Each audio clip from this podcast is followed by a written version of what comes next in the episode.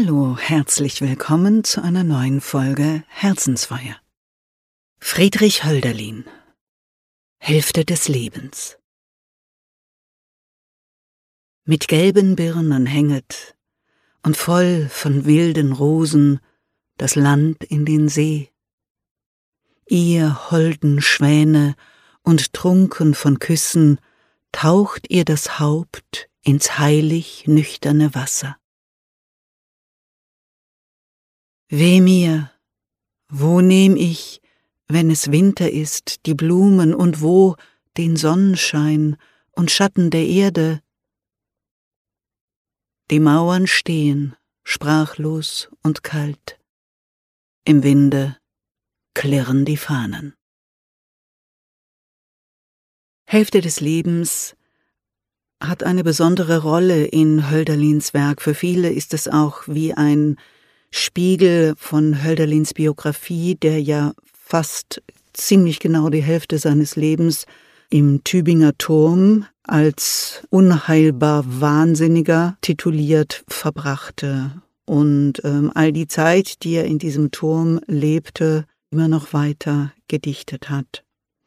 Wenn Sie sich die Mühe machen, im Netz nach Beiträgen über Friedrich Hölderlin äh, zu suchen, dann werden sie erschlagen von einer Fülle von Beiträgen jeder Art und Güte. Sie finden Lesungen einzelner Gedichte. Sie finden den Hyperion mehrmals vollständig gelesen oder in Auszügen. Sie finden Vorträge, Diskussionen, sogar Vorlesungen, Interviews etc. pp. Auch das Hölderlin-Jubiläum 2020 fiel der Angst vor Corona zum Opfer und das Marbacher Literaturmuseum hat 2020 eine bemerkenswerte Ausstellung mit dem Titel Hölderlin, Celan und die Sprachen der Poesie angeboten, von der eben vieles live nicht stattfinden konnte und deshalb ins Netz, ins Internet gewandert ist. Und unter dem Hashtag Closed but Open können Sie sich an dem reichhaltigen Angebot gütlich tun. Hälfte des Lebens gehört wahrscheinlich zu dem am intensivsten interpretiert und gedeuteten Gedicht Hölderlins oder vielleicht sogar überhaupt deutscher Sprache. Und das macht es sehr schwer, finde ich, über dieses Gedicht zu sprechen. Deshalb will ich es ganz kurz halten und auch ganz persönlich. Ich habe dieses Gedicht immer schon geliebt und gemocht und es war für mich auch immer der Ausweg, äh, mit Hölderlin klarzukommen, weil ich sehr, sehr lange große Mühe hatte mit seinen sehr langen und ausschweifenden Hymnen und Oden. Und ich war immer froh über dieses Gedicht, weil es so ungemein kurz war und so verständlich und modern klang. Es ist immer wieder hingewiesen worden auf diesen Unterschied zwischen Dur und Moll, also Dur in der ersten und Moll in der zweiten Strophe. Ich glaube, das entscheidende Wort dieses Gedichtes ist für mich dieses seltsame Wort heilig nüchtern. Hölderlin hat ja als junger Mann im Tübinger Stift studiert und er ist hervorragend ausgebildet in Theologie und Philosophie gewesen. Er war in dem philosophischen Diskurs seiner Zeit absolut auf der Höhe. Er war ein großer Anhänger der Aufklärung. Aber es ging ihm keinesfalls darum, den Himmel zu entvölkern, sondern eher um eine wirkliche Gestimmtheit für das Transzendente oder Göttliche. Und ähm, deshalb ist es eben spannend, dieses heilig Nüchterne, also einerseits diese Nüchternheit, die aus dem Denken kommt, aus der Aufklärung, die aber eben nicht dazu führen soll, dass wir am Ende nackt und bloß vor den sprachlosen und äh, kalten Mauern und klirrenden Fahnen im Winde stehen.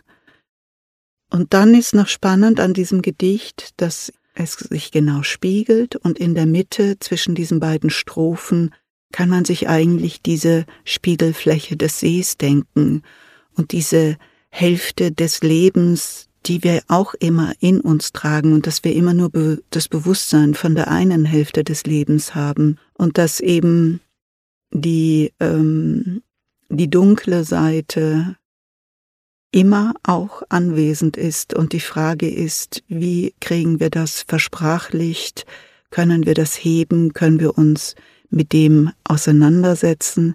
Kann das eben ein, ein freudiges, heilig nüchternes Tunken, wie die Schwäne es offensichtlich können, in das Wasser sein, in dieses dunkle, unbewusste oder landen wir immer vor in der Sprachlosigkeit und den kalten, erstarrten, klirrenden Symbolen der Macht, wie eben den Fahnen. Ich möchte noch aus Rüdiger Safranskis Laudatio, die er anlässlich des Hölderlin-Preises, der ihm 2006 verliehen wurde, hielt, zitieren wie wir uns bei jedem Versuch, Hölderlin zu verstehen, an den Kopf oder ans Herz fassen, vor Schreck oder Staunen angesichts so großer und schöner Fremdheit. So war auch Hölderlin selbst von sich erschrocken oder hat gestaunt über sich, genauer über das, was in ihm dichtet. Er war nicht nur erschrocken und hat gestaunt, er war auch voller Wehmut und Verzweiflung darüber, dass jener Augenblick des Dichtens und jene Welt, die ihm dadurch aufging, wieder verging. So viel für heute zu Hölderlin. Ich habe mir gedacht, diesen Dichter in verschiedenen Folgen vorzustellen, weil er einfach zu wichtig und zu komplex ist, um dem in einer Folge auch nur annähernd gerecht zu werden. Ich wünsche Ihnen wie immer ein warmes und starkes Herzensfeuer und viele heilig nüchterne Momente in diesem Advent. Ihre Ankoren.